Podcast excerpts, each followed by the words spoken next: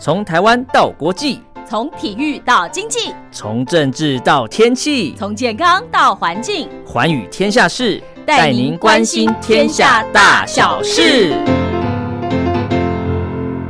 Hello，收音机旁的听众朋友，大家好，我是陈燕，又到了礼拜四、礼拜五喽。早上的七点到八点，晚上的十点到十一点，我们在空中共度一个小时。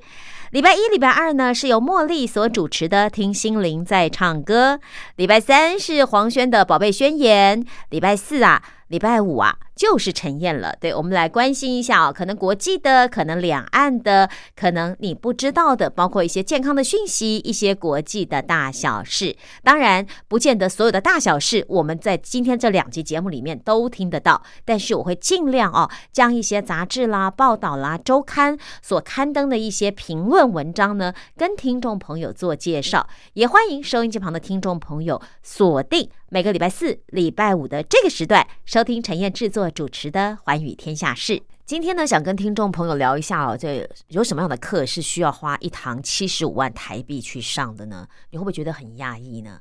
你也不用紧张，真的，因为我也很讶异。我刚开始以为我看错价钱是七十五万日币，结果不是，是真的是七十五万台币。好，到底是 是怎么回事呢？呃，为什么这些有钱人真的跟我们想的不一样呢？七十五万块台币的一堂课，真的？需要学吗？我们来听听，呃，这个是《天下》杂志的报道。同时呢，节目最后如果来得及，也要跟听众朋友分享一些健康的资讯。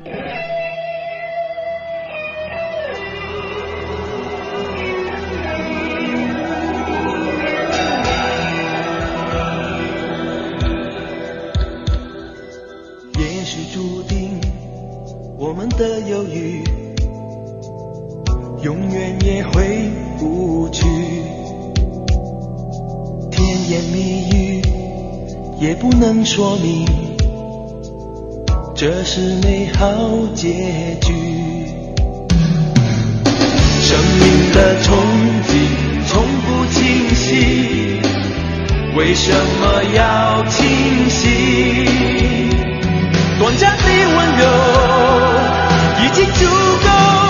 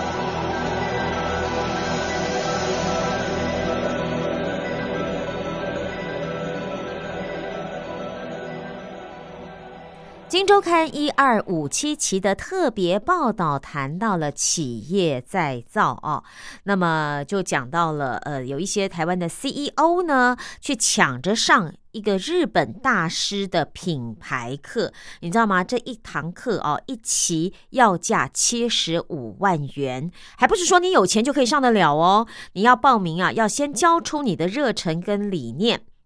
这是由里奥贝纳执行长黄丽燕领军所邀请的大师来开课。他不只要帮中小企业打造品牌，还要组成台湾品牌大联盟。这是个什么样的课呢？还有黄丽燕为什么要这样做呢？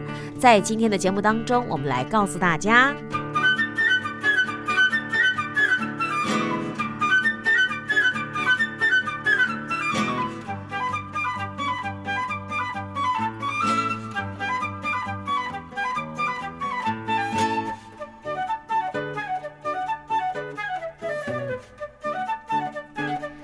连着下好几天的冬雨哦，台北的早晨是湿蒙蒙的。可是不到九点呢，位于南京东路上的一间会议室里，已经坐满了准备上课的同学。而这些同学，你不要以为是普通的学生哦，他们每个都是台湾中小企业的 CEO，就连像什么大院子啦、早安美之城啦、啊鲜乳坊啦这些知名品牌的创办人都赶来认真听课。听谁上课呢？这是来自日本中小企业品牌大师村尾龙介啊。他说啊，打造品牌一定要有 vision 愿景，一定要有 mission 使命，还要有 value 价值。村尾龙介呢，他露出了热情的笑容哦。为了教这个 web 品牌课，就算是需要。来台湾十四天的居家隔离还是没有吓倒他，他还是愿意从日本到台湾来上课。好，那村尾龙介到底是谁呢？我们先来了解一下哦。他曾经帮助日本上千家的中小企业建立品牌，一年为三百家企业策划品牌，他算是日本最抢手的品牌顾问。那除此之外呢？他不止协助企业哦，还致力于地方创生。地方就是地方政府的地方，创是创业的创，生是生命的生。地方创生，像日本山形县朝日町，就在他的策划下，靠着一个 logo 打响了知名度，不仅带动了当地的特产苹果，还有葡萄酒的销售。极富设计感的礼品也让朝日町成为故乡纳税的热门选项。什么叫故乡纳税呢？其实这是日本从二零零八年以来所实施的制度，民众可以选择向出生地或是其他地方政府来缴纳他的税款哦，就可以平衡城乡差距，还有增加地方的税收。所以朝日町呢，它就成为了故乡纳税的热门选项哦。光是小镇的税收增加超过三十倍，而二零一九年还创下了税收破亿元哦，呃亿的日元哦，呃要讲清楚，不是亿美元，也不是亿台币，是亿日元的记录哦。哎，这非常不简单，因为它只是一个小镇而已。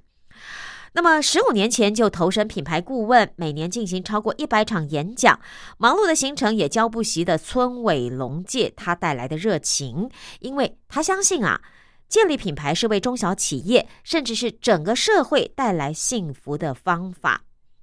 OK，这是村委龙介哦。那你或许会好奇说，那是谁请来村委龙介到台湾来为这些呃知名品牌的 CEO 上课呢？就是里奥贝纳集团执行长暨大中华区总裁，也是 Wave 品牌课创办人黄丽燕。他在接受记者访问的时候说：“啊，帮中小企业做品牌呢，哎，我们可是第一家哦。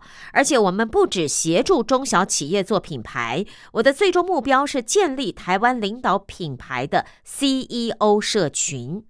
因为呢，他认为啊，异业合作会是未来发展的主流。”黄丽燕说：“我想透过 With。”让台湾的中小企业认识打群架的魅力哦，把眼光放得更远，创造独特的价值。那他说啊，他每一期的品牌课在招生的时候会特别挑选学员的产业别，保证同一届的学员他们的业别都不会重复。就算这门品牌课一年的学费高达七十五万，但是你就算有钱捧给他，也未必能够录取这堂课变学员哦。因为黄丽燕说啊，最重要的条件是必须要是握有公司决策权的人。除此之外啊，其实我们不太看公司的规模或资本额，更在乎这个公司，如果你有决策权的人，是不是有理念，是不是有热忱，才能来上课。好，那他说，除了重视学员之间的业种分布之外，亲属也不能一起参加。那目前参与课程的学员大约有四十位，那一届的人数上限是十五个人，而总学员数一百人额满之后就不再招生。那当然你会好奇说，这个学费到底贵不贵啊？七十五万还蛮贵的哦，一般人大概拿不出来，好不好？我月薪也没有七万五，你要我拿七十五万来上一堂课？哦，可能会心痛一下，对不对？会思考很久。可是黄丽燕认为说学费一点都不贵，因为她说上了课没有效的那才是最贵的。因为品牌课的师资全都是有十年经验以上的外商 CEO，像日籍讲师村尾龙介也是其中的一大亮点。那一九年哦，疫情还没有爆发之前，他们还带着学员到日本参访哦。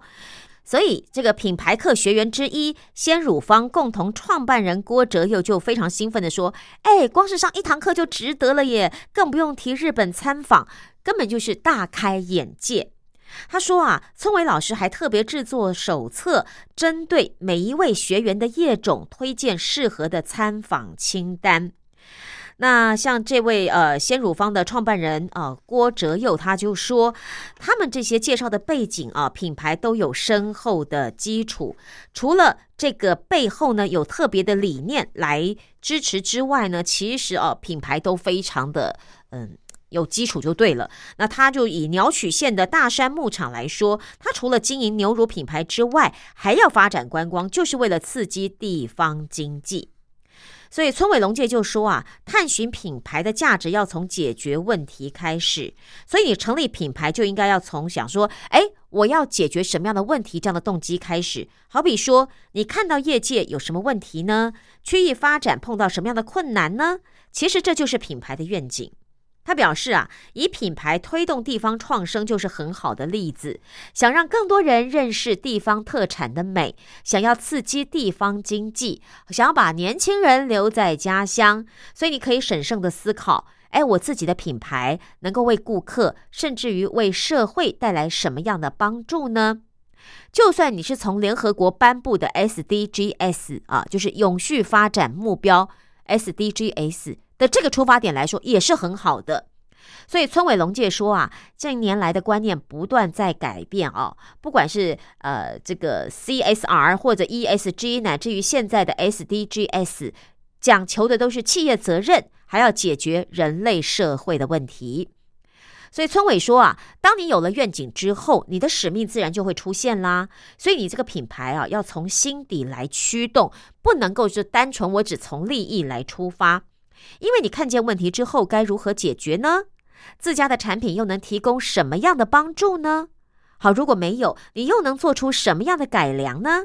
就像这样一步一步找到属于品牌的核心 DNA，那对于未来的规划呢，也会日趋清晰，会越来越看得很清楚的。所以村委还说，再来呢，就可以善用设计来提升你的产品价值。其实这也是中小企业最欠缺的部分。他说：“北欧品牌就非常擅长设计鲜明的色彩，表达品牌精神的标志，或者是简约具有美感的外观。那很多学员其实都会向村委说啊，哎，他自己不懂得设计，所以呢，这个设计的任务根本就是在传达你经营的内容而已。所以设计其实一点都不难，重点在于你要确立好方向，选择主视觉的颜色，决定好标语。那接下来呢，交给专业就可以了。”其实这边陈燕真的想插话哦，有很多人这个客人觉得自己是花了钱，所以呢，他又这个交给设计之后，他又要求这边改点，那边改点，这边大点，那边小一点，改到最后呢，变成他自己喜欢的、觉得美的，那是设计原来开始的设计吗？并不是。所以说设计设计的不好吗？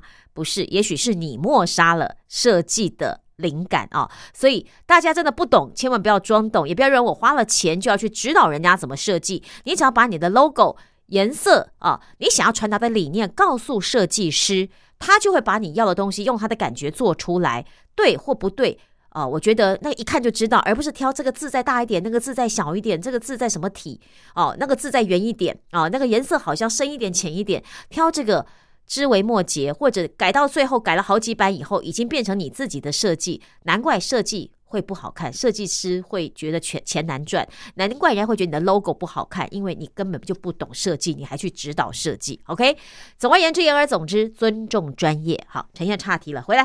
好，我们再看那个聪伟龙姐怎么说。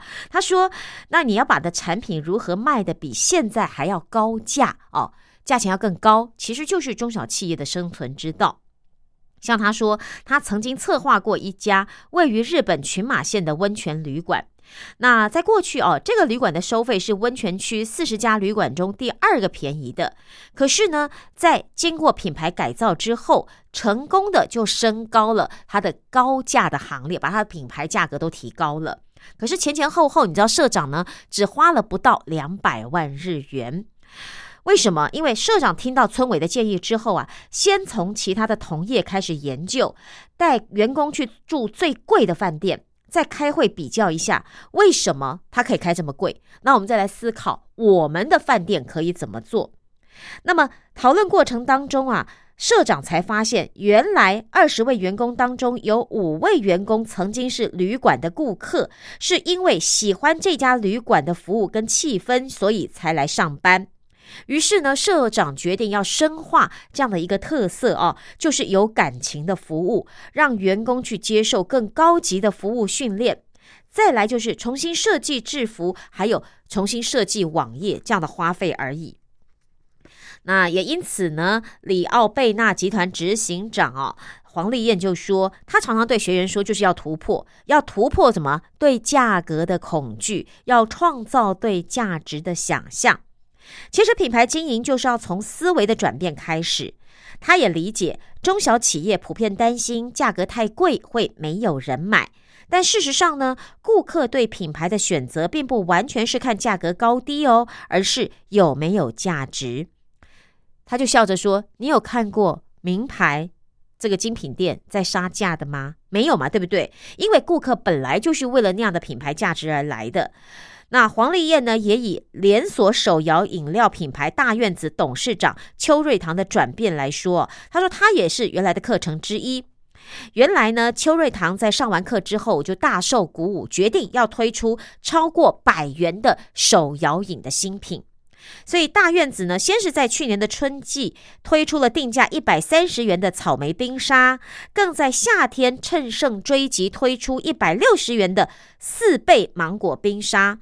当然，一开始所有的员工都反对哦，就觉得太贵了，卖不出去。可是你知道吗？没想到推出之后大受欢迎，而业绩还比前年同期成长了两成。这是大院子的成功。不过黄丽燕她也说，所谓的这个提高，不是说都要你提高售价哎，把价钱提高哎，而是敢于定价，而且要让你的商品符合那个价值的标准。像比方说一百三十元的草莓冰沙，它用的是大湖草莓，一杯就要用掉十八颗草莓。那四倍芒果冰沙更不用说，一杯直接用两颗产地送的爱文芒果。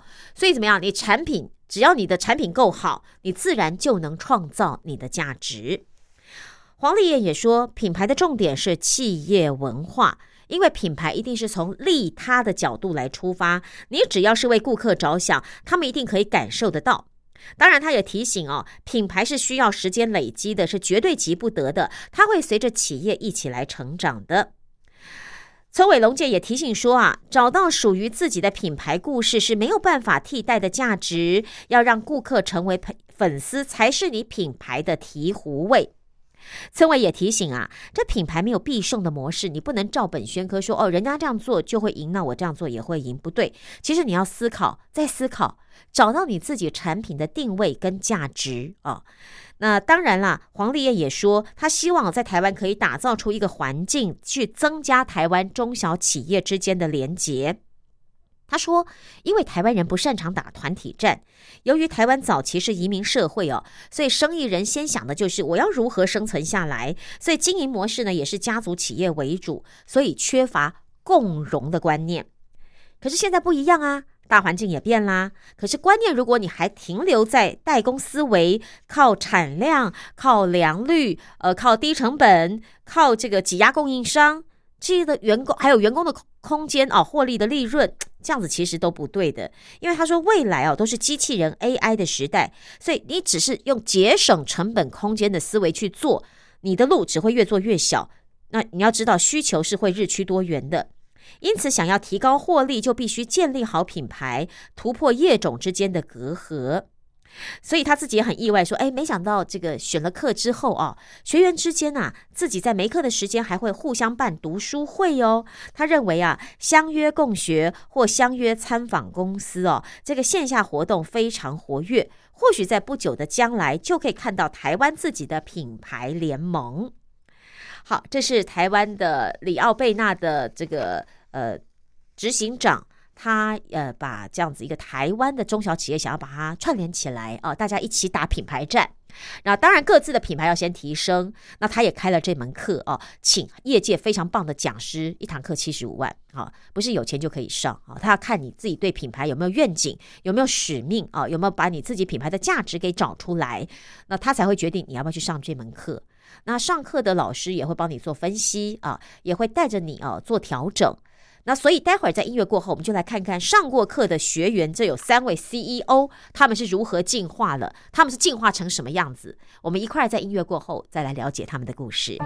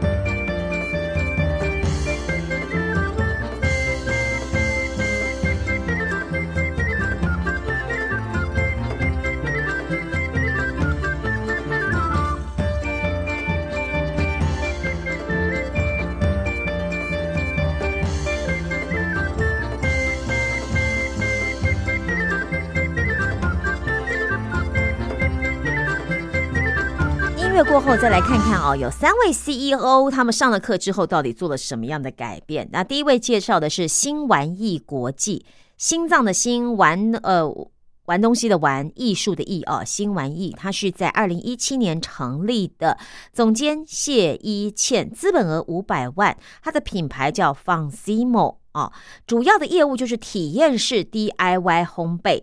那目前的成绩单呢是双北，就是新北、台北前三大 DIY 手作甜点店，而它的门市遍布台北、新北、桃园、高雄等地，一共有七家。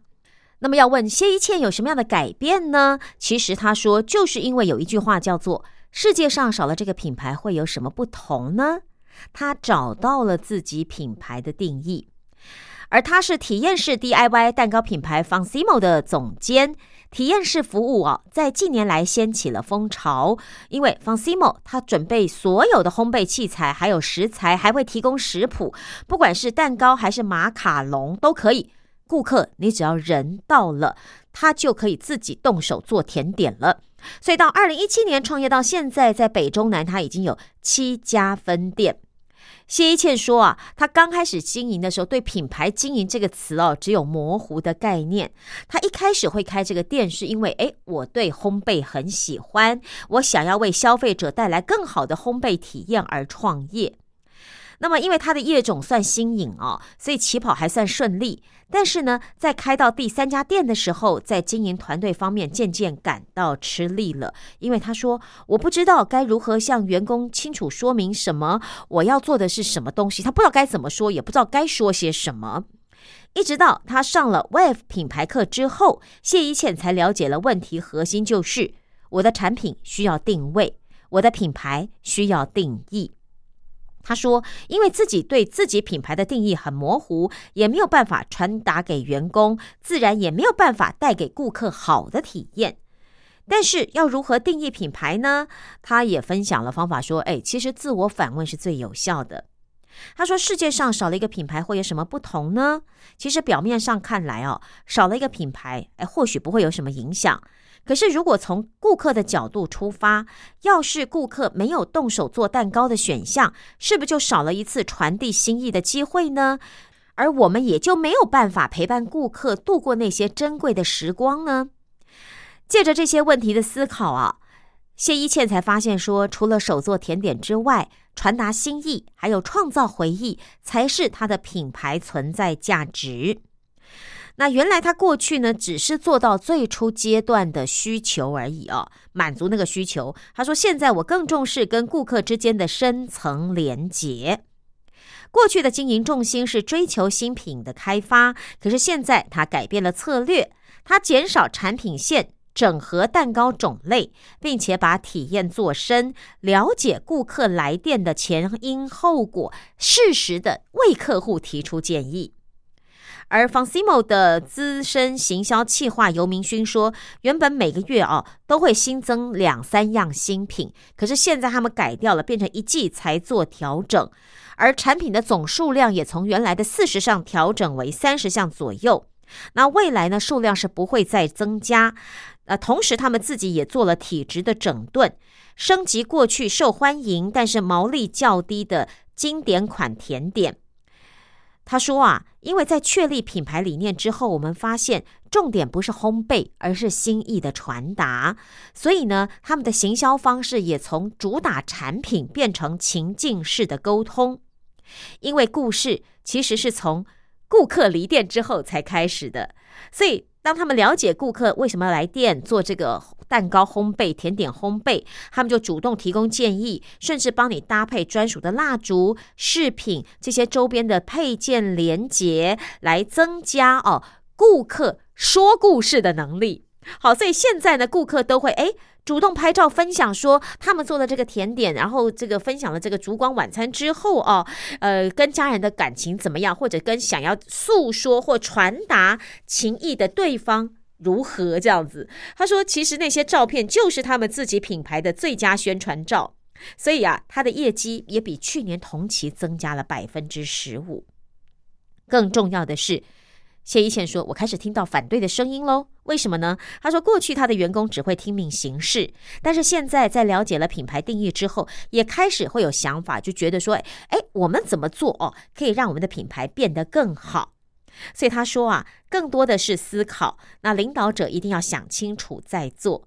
虽然思考很烧脑，但是成效是综合性的。”谢一倩说：“能够和员工一起往相同的目标前进，和品牌一起成长。”这样的喜悦呢是无法替代的。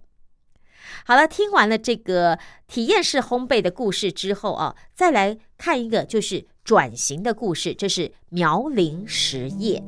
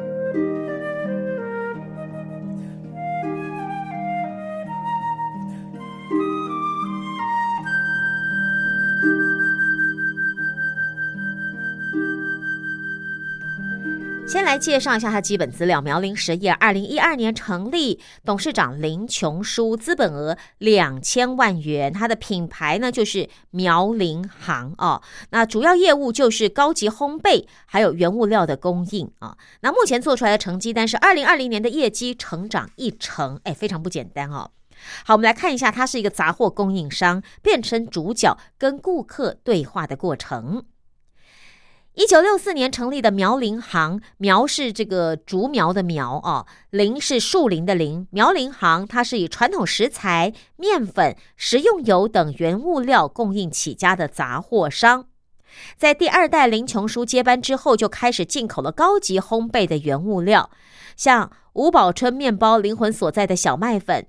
年销售量超过百万条的雅尼克蛋糕卷所用的鲜奶油，其实都是出自苗林行。林琼书说：“哦，呃，过去哦，说实话，业界对于苗林行的定义就是原物料供应商而已。”林琼书说：“身为二代的他，投入业界也有二十多年了。他说他的过去啊，就是顺着本业走吧，啊，那么就是做供应商就做供应商好了。只是因为啊，自己对于……”法国面包有热情，就开始进口高级烘焙的原物料，那么也在业界占有一席之地。只不过他自己在心底还有个疑问，说：“哎，这样做够吗？”哦，所以林琼书他一直有改变的念头，去增加品牌影响力，一直到上了课以后。就如同课程创办人黄丽燕说的，Wave 品牌课除了提供品牌经营的专业课程之外，更重要的是打造品牌社群，还有学员之间的影响。所以这也给了林琼书改变的决心。那么苗林行战略推进部的总监柯家珍表示，林琼书啊，在上了品牌课之后，更聚焦在行销目标的设定上，比起过去，现在做决策的时间都会。花时间跟同事来分析优势劣势，做全盘的考量。而为了扩大 B to C 的影响力，林琼书还规定他的旗下电商品牌选品电商的成员每个礼拜都必须开会检讨决策。林琼书说啊，他们的学员间呢，其实私下会举办读书会，分享品牌的经营心得。他说最厉害的就是大院子的邱瑞堂董事长，他说他真的很有行动力哦。那像其中大院子董事长邱瑞堂的理念，就是要让世界看见台湾水果之美。哎，他就觉得这个哦，让他印象非常深刻。所以林琼书说，品牌就是要建立对特殊价值的想象。他说，他一直以来也是坚持提供最好的原物料，可是他始终缺乏信心，再向外跨一步。现在呢，他更坚定自己的信仰，并且把精神植入品牌的 DNA，决定走出舒适圈。所以林琼书呢，先对内展开了育林食啊苗林食育计划哦，就苗林行嘛，食育就是食物的食，呃，培育的育，食育的计划，带员工去认识商品，训练员工建立选择原物料的视野哦，这是对内。对外呢，他在前年的端午到中秋推出了限定礼盒，就是九宫格怀旧面包，把这个菠萝面包啦、葱花面包啊这种。我们儿时的记忆哦，放在九宫格的礼盒里头，结果你知道吗？三个月内创下了销售将近一万盒的记录。二零年底呢，又搭配了圣诞节的商机，推出跟日本烘焙品牌联名的国王派，呼应选用好食材的信仰。他说：“我想做食礼盒的差异性啊，去做出别人过去没有做的事情。不管过去的 B to B 或 B to C，它不再只是原物料的供应商，它要传递坚持好食材的理念，建立品牌影响力的计划呢，才正要开始呢。好，这是第二个故事，是苗林行啊，改变成苗林实业，走出自己品牌路的故事。”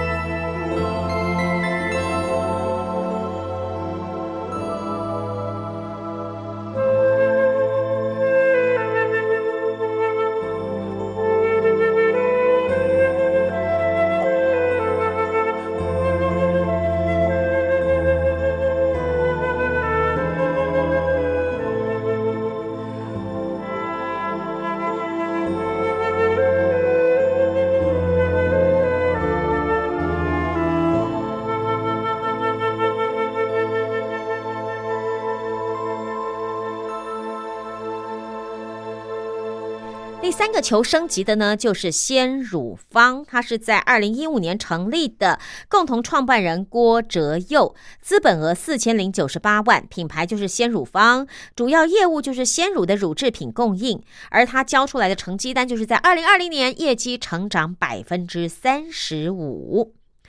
那郭哲佑呢？他是鲜乳坊创办人兼 CEO 啊。他说：“大家都说啊，现在的我跟去年的我不一样了。”他非常充满自信哦，而且他身为 Wave 品牌课的元老学员，他滔滔不绝的分享这一年半来他的转变。那最让人好奇的事情，鲜乳坊已经是台湾非常成功的社会企业啦，品牌定义也很完整啦，也逐渐打开知名度啦。那你干嘛还去上品牌课？你到底可以学到些什么呢？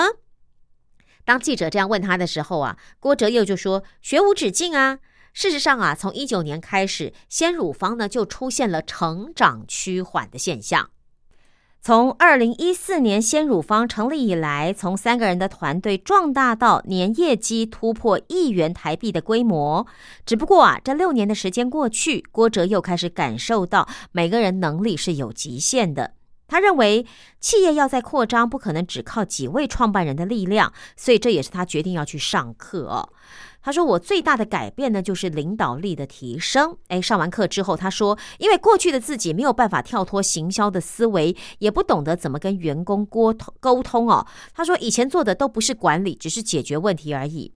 再来呢，身为领导人，你的眼光一定要放得够远，因为有倍数想象，才会有倍数的成长。”他说：“以前他认为新创公司谈不了计划，列出大笔预算更是不可能的任务。可是现在的他呢，会开始估算两三年之后的发展。”他举例哦，呃，过去呢，鲜乳方定定的成表成长目标大概是五千万元，所以要价一两千万的器材，说实话真的是不敢进，因为我一年才成长五千万，你要我花两千万去买器材是有病吗？对不对？可是现在呢，不对，他把他的目标提升到两亿元，一下提升四倍，所以这压力真的是不小啊。他自己也说，他每天都光想这个如何提升压力的这个都想破头啊，压力非常大哦。可是也因为有压力嘛，你才会去做全面的盘点，才会积极的去列出你的行动计划。郭哲又说：“其实哦，这每一步都是环环相扣的。如果你想要使品牌成长、领导方向，那么目标计划呢，跟产品定位其实都要提升的。”鲜乳坊的共同创办人龚建佳说：“过去他跟郭哲佑一起讨论品牌，可是定义是比较片段的。而现在呢，也可以做系统性的规划，架构也非常完整，还包含后续的行销规划。”哎，龚建佳说：“哦，他的思维真的改变了很多。”哎，所以套一句 Wave 品牌课创办人黄丽燕最常讲的话，就是做品牌要突破对价格的恐惧，要创造对价值的想象。郭哲又表示，现在鲜乳方以不改变价格为前提，舍弃促销打折的手段。可是，他也积极推出中高价位的产品哦，像是一九年他推出要价破百元的添加玻尿酸的优若乳，还有呢，二零年他推出的乳糖不耐症也可以喝的 A two 贝塔酪蛋白鲜乳。他认为哦。这个产品真的有那个价值，因为它已经比市售的鲜乳都高六成了。那郭哲又说，当时其实他们要决定价格的时候，其实在光是在他们的企业内遭到了很多的反对。可是因为它本来就是高成本嘛，那相信市场上一定有这样的需求，就应该勇敢尝试啊，不应该被低价的迷思给绑架。而这一系列的改变也真的反映在业绩的表现上，因为。价格定位还有促销减少，所以呢，二零年的鲜乳方非但不受疫情影响，业绩反而成长了百分之三十五，所以毛利呢是不减反增。龚建家就是另外一位这个创办人说，我们很确定品牌不是用钱砸出来的，虽然他们自己是放手一搏做品牌，但是不会超出自己的能力，而且资源是越不足才更应该做品牌，你才能够慢慢堆叠这个价值。所以郭哲佑也说啊，二一年的鲜乳方也会跟二零年的鲜乳方不一样的。那鲜乳方目前正在面临新的挑战，要全力推动品牌再造。他说，由于过去的品牌缺乏设计基础，每一项产品的包装都不一样，效应呢是很难堆叠的。而今后呢，将陆续的同整，同时也设立专职小组。整个品牌改造计划预计要花三年的时间啊。所以呢，他们认为哦，最重要的还是品牌核心跟责任，这也是鲜乳方的使命，就是要保护台湾的酪农。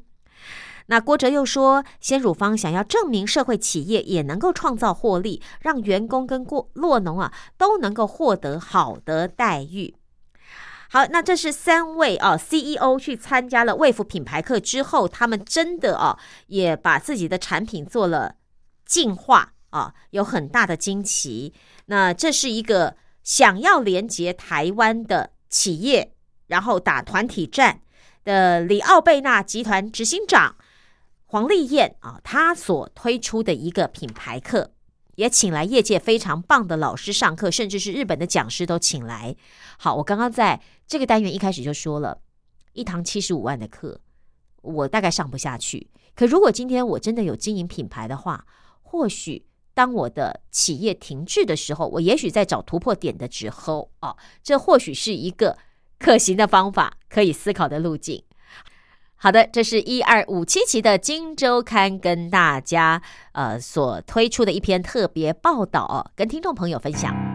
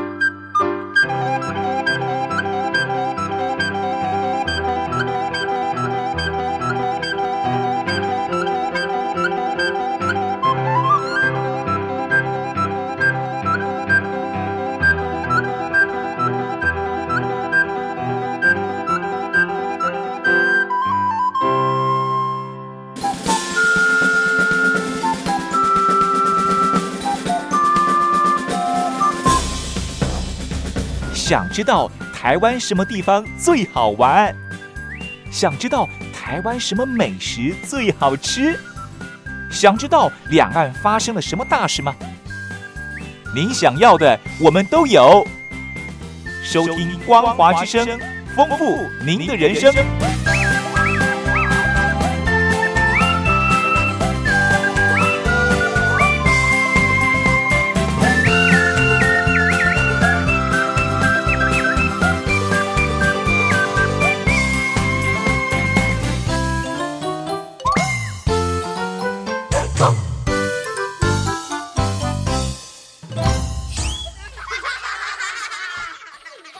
财经双周刊六二三期的文章转载自英国金融时报所精选的一篇，谈到习近平跳不出海外债务大钱坑的专刊哦。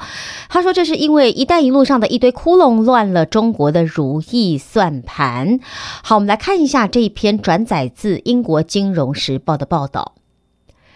二零一七年五月，中共国家主席习近平揭示“一带一路”的倡议，在北京向将近三十位来访的国家元首、超过一百三十国的代表宣布启动这项世纪工程。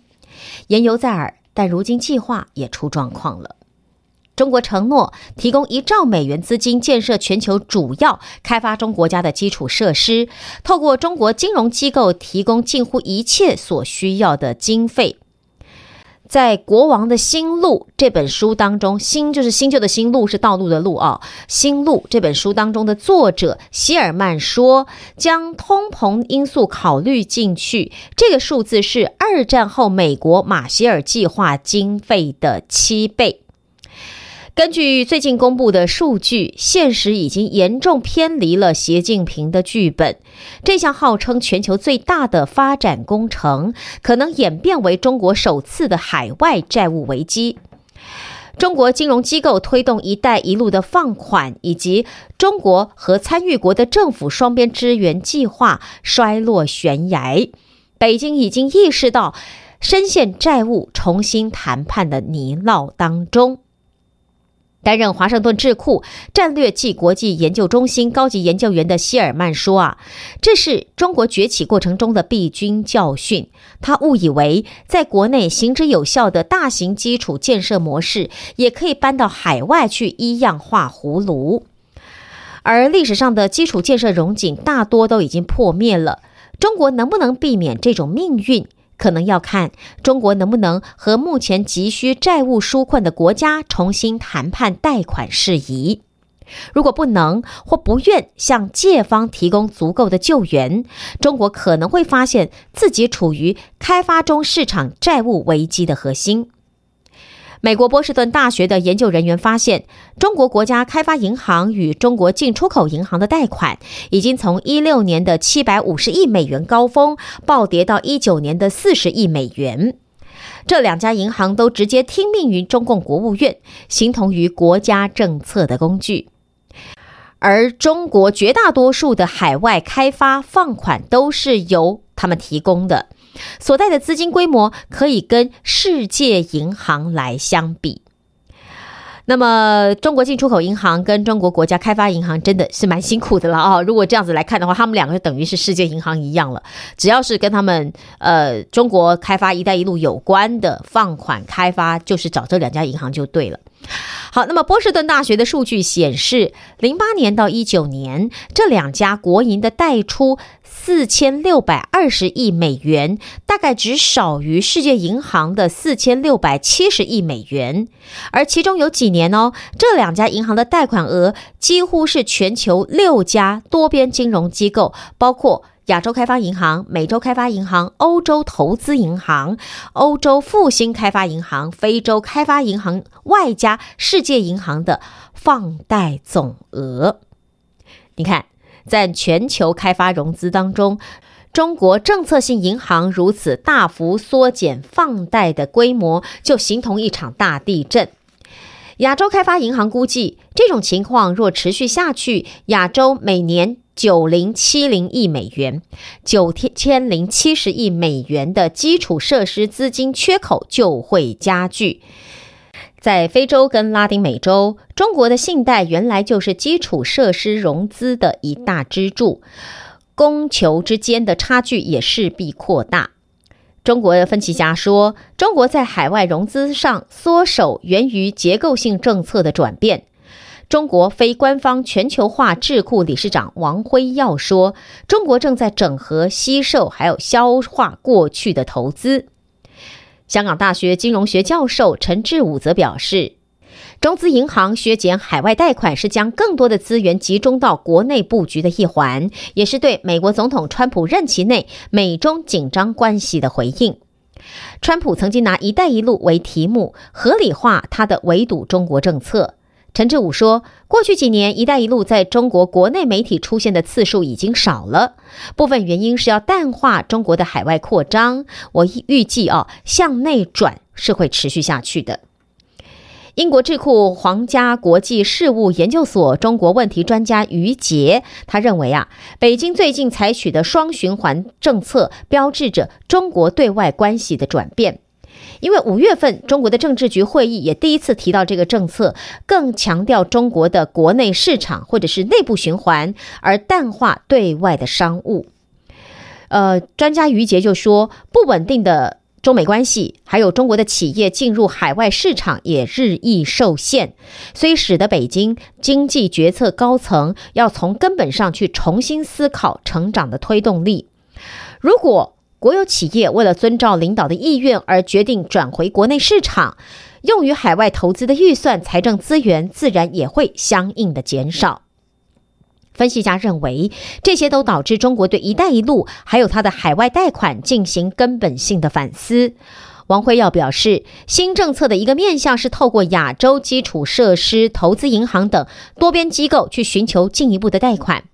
此外，中国的金融机构也可能与国际贷款机构进行更多的合作，而这种改变等于是重新布局。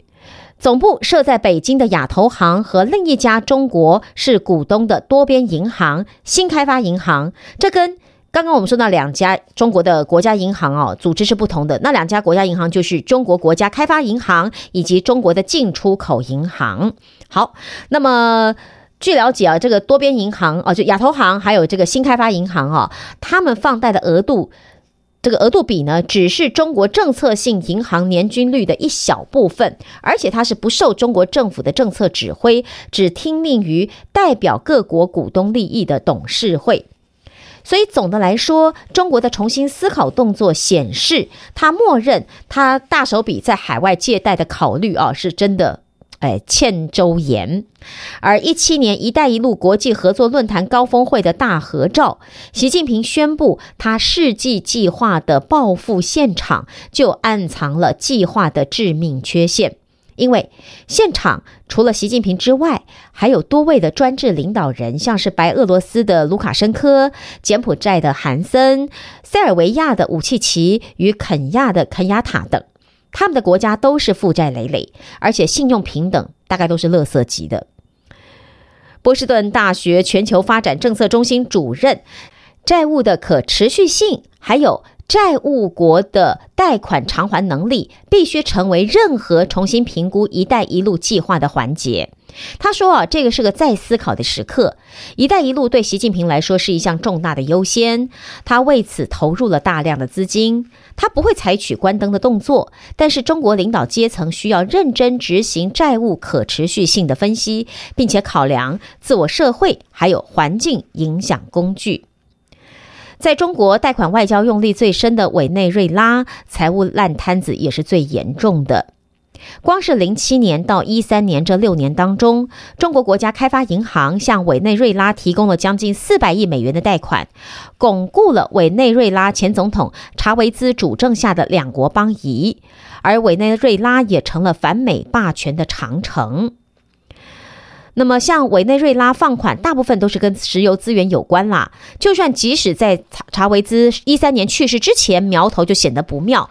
证据显示，哦，政府的经济管理无效。但是呢，北京是尾大不掉，不得不继续支援查韦兹继任人马杜罗。所以，一三年到一七年之间呢，中国又贷给了委内瑞拉两百亿美元。如今啊，对委内瑞拉一千五百亿美元的违约债务，与对手债权人真的是相争不下。柏林智库的傅晨他指出，整件事情啊，就是委内瑞拉这整件事情带给北京的一个大教训，就是。中国外交政策和政策性银行的高层自以为是的跟委内瑞拉建起深密的政经关系，而这也造成了这个地区几十年来最严重的经济、人道和政治危机。在武汉肺炎、新冠肺炎疫情打击到非洲和其他地区新兴经济体之际，债务的重新谈判也四处漫开。咨询公司的报告也说啊，二零年中国至少进行了十八次的债务重新谈判过程，截至九月底，还是有十二个国家在跟北京谈判，涵盖了两百八十亿美元的中国贷款。而到目前为止哦，中国政府似乎采取比较软性的手法来处理，偏向推迟支付利息啦，甚至是重新安排贷款的时程。只是习近平的世纪大计划出师不利的窘状已经毕露了。希尔曼表示，中国渐渐明白“一带一路”的沿路有双向风险，所以损失呢也有可能的直接回到北京。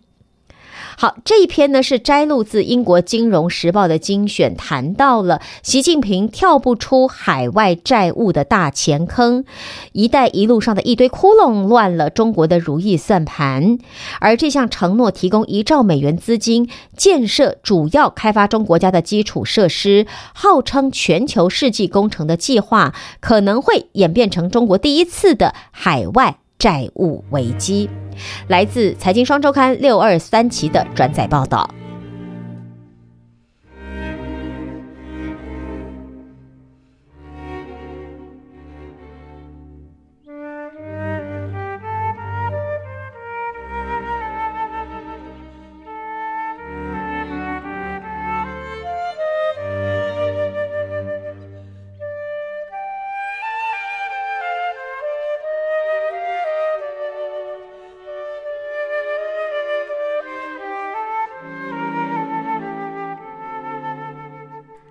OK，今天的节目就进行到这儿，也非常感谢朋友的收听，我是陈燕，咱们下周见喽，拜拜。